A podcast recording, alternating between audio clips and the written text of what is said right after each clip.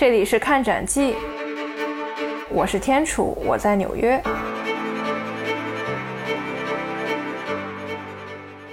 当然，这个就是一个大家一直在讨论的问题：互联网这种虚拟图像到底能不能替代？在这一百五十年过程中，这个无数的电影都都曾在大都会美术馆进行过取景。去年有一部商业片是安妮海瑟薇主演的，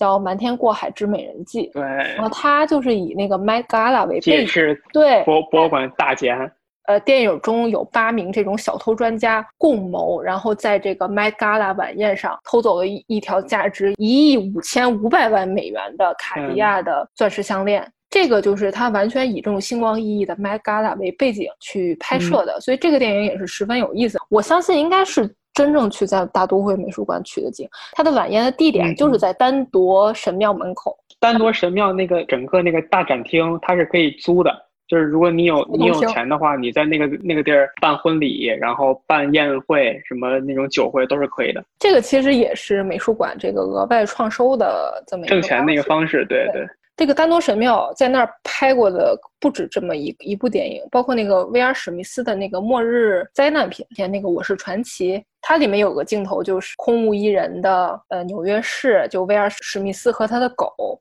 坐坐在那个坐在那儿那个水池子那块儿，就是特让人感到特别孤寂。如果真的有世界末日那一天，人是会被带走的，动物是被带走的，植物会被带走，但是就是这个丹铎神庙所代表的这种文物。它可能是不会被带走，就他永远就会在那。很多这种电影啊、电视剧啊，都会多多少少有涉及这种。嗯哦，包括我之前看的一些什么，呃，是地球上最后一个男人的那个美剧，就很有意思。地球上就剩他一个男人了，他闯到富豪的家里，就把人家的那个所收藏的啊这种啊印象派的画，就这个我觉得是很有意思的一个点。怎么说这些东西，只要你不刻意的破坏它，它是经久存在的。我看完之后还是挺感动，感觉到就是说，他这电影里边想传达的，就是像大都会它所保存的、所代表的这种人类的文明，它是会一直延续下去的。但是这些展品本身可能它不是死的，它其实还是能说话的，它自己都是在诉说着之前的人类的文明的成果。基本上大都会的这个博物馆的情况也就这么多了，然后。呃，如果大家想来这块儿的话，就得知道一点，就是大都会它跟可能中国的呀，包括在英国呀，包括很多欧洲国家的这种公立博物馆不一样的一点，就是在于它是个私立博物馆，所以你为了就是这个博物馆得维持自己的生计，所以它得收门票的。然后现在的话，如果你是普通游客，在二零。一八年之前好像是，就是你可以任意的，就是你想交多少钱就交多少钱是可以的。它的建议价格是每张票是二十五美金，但是如果你给三美金，就是脸皮厚一点进去也没问题。但是后来大大都会就发现这个政策好像把自己给给玩脱了，就是他实在是这个门票这个钱收不回来了。然后你就想，每年大都会的参观者得在一七年的数据是大都会每年要接待六百多万游客。对它的维护成本特高，其实你来一个人，你要多担一份对对。所以这个，你说你就一每个人一两块钱，一两块钱，这个你说，一共如果每个人按两块钱钱算的话，你每年也就一千多万的收入，就太少了。二零一八年三月份之后，就说如果你是非纽约市居民的话，呃，以及你是如果你不是学生或者是学者的话，你需要支付二十五美金的全强制性的入场费。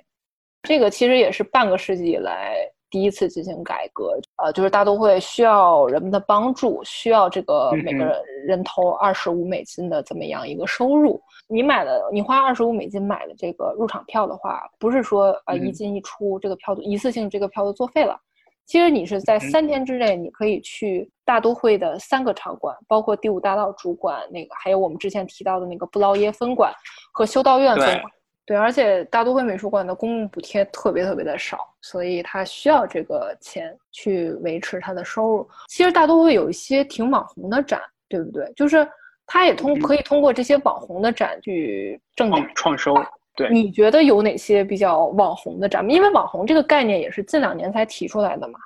所以你觉得就是说近十几年或者几十年当中，大都会有什么比较网红的展览吗？可以挣钱的，对，就是这个网红展，它在这个博物馆界，包括包括展览圈里边有就有一个词儿叫 blockbuster，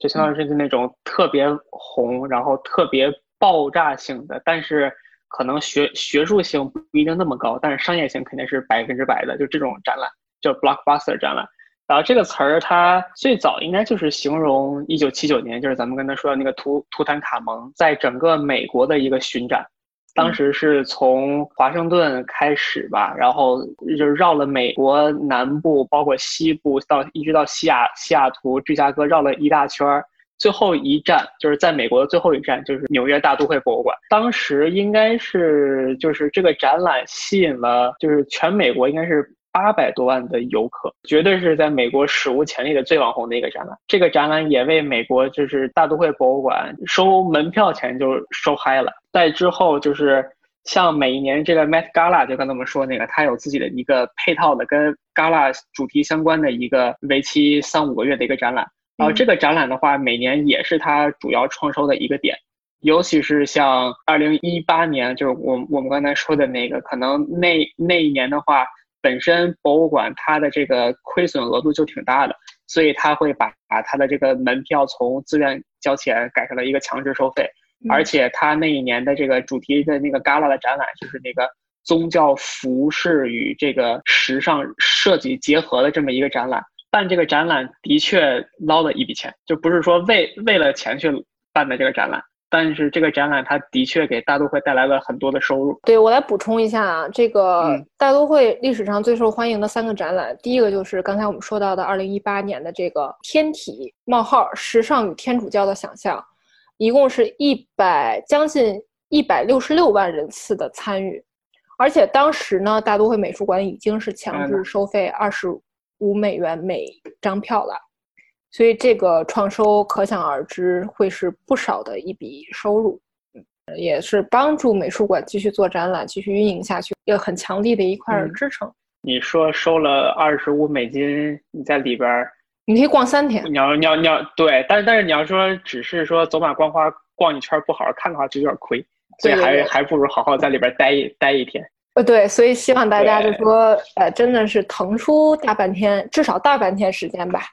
在美术馆里，就是就是可能一开始你会走马观花，因为它东西太多了。但是当你真正沉下心来去看的话，去挑那么一两件作品，好好的感受一下，因为。看到这种艺术品的实物，还是真的是不一样的感觉。包括美术馆的气氛啊什么的，都是完全不一样的。我相信说，当你真正的去好好去挑一两件你感兴趣的作品去感受一下，一定会值回这个二十五美元。其实，如果你你有任何问题，你可以尝试跟他们的保安去沟通一下。有时候他们的保安没准儿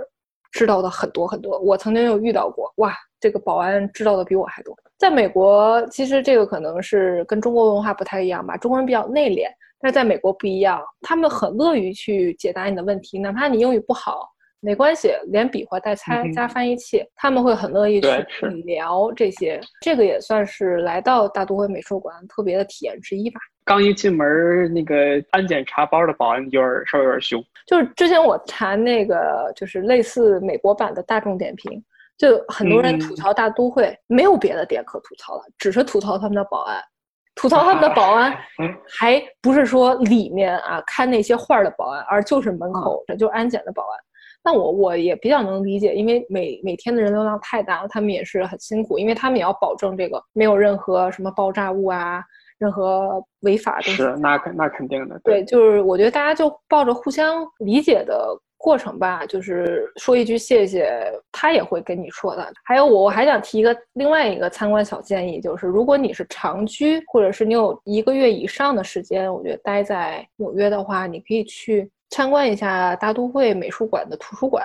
其实很近，就是在楼梯楼梯上去，不要上去，在楼梯左侧那里面有一个很小的一个小小窗口，是吧？对。对，有一个很小的一个图书馆，但是那个图书馆真的是书很全，而且它是免费对公众开放的。只要你有合法身份，甭管你是护照也好，美国的 ID 也好，或者任何国际化证件都可以。然后那里真的是超过一百万册的藏书，而且是免费借阅。你除了不能拿出去之外，你可以真的一天的时间都泡在那里。你提前上网预定，当季到了那个，就是你提前预定嘛，它一般一天到两天或者三天就准备好，然后到了既定时间呢你就去，然后可以去翻阅。像我有时候就会去借阅一些图书啊，作为一些参考资料去阅读啊。当我离开学校之后，这些资源我没办法再去看学校的，因为我学校不在纽约，这个是个很好的途径，而且。这个也算是美术馆公共教育很重要的一个部分，希望大家也可以去参观一下，哪怕进去参观一下也是可以的。他那个门口那个工作人员特别特别好，他会给你讲解，就是哪怕你你你只是说啊，我只是来这参观一下，我可能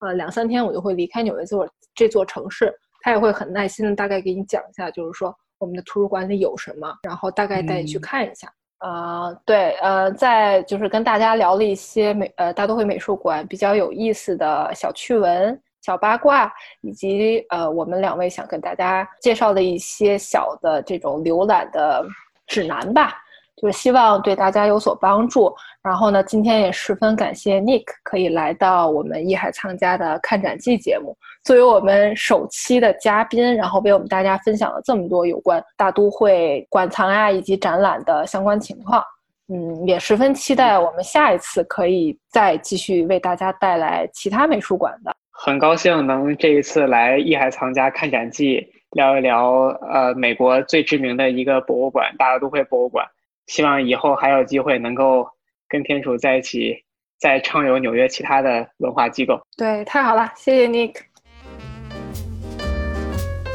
足不出户逛纽约，带你一起云看展。